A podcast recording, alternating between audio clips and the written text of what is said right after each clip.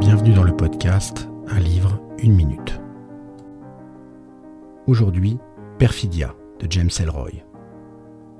Cet opus d'Elroy inaugure le second quatuor de Los Angeles, après le Dahlia Noir, le Grand Nulle Part, LA Confidential et White Jazz, qui s'étendait sur la période 1946-1958.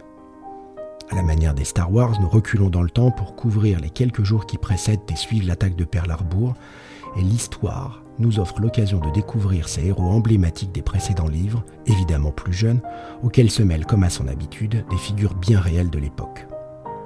Je pense avoir tout lu, ou presque, des œuvres d'Elroy.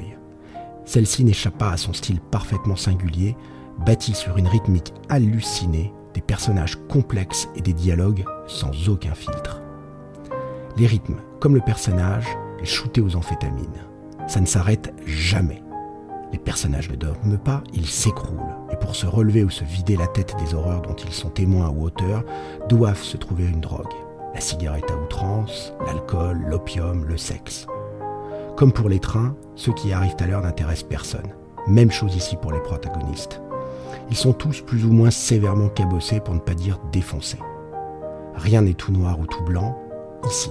Et Dudley Smith, le héros archétypal d'Elroy, n'échappe pas à la règle tout à la fois flic brutal, chrétien convaincu, meurtrier, opiomane, amoureux transi, père au cœur tendre, mais n'ayant qu'une parole.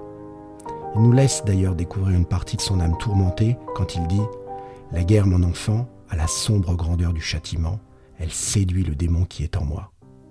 Enfin, les dialogues et plus généralement l'écriture rappellent le fond sonore d'un stand de tir des staccatos en rafale, des phrases qui nous plongent au cœur de l'intime, de l'indicible, de l'horrible, et parfois d'un éclair de pure bonté. Vous l'aurez compris, je suis un aficionados absolu, même si l'on ne sort jamais complètement indemne de ces presque mille pages de sauvagerie.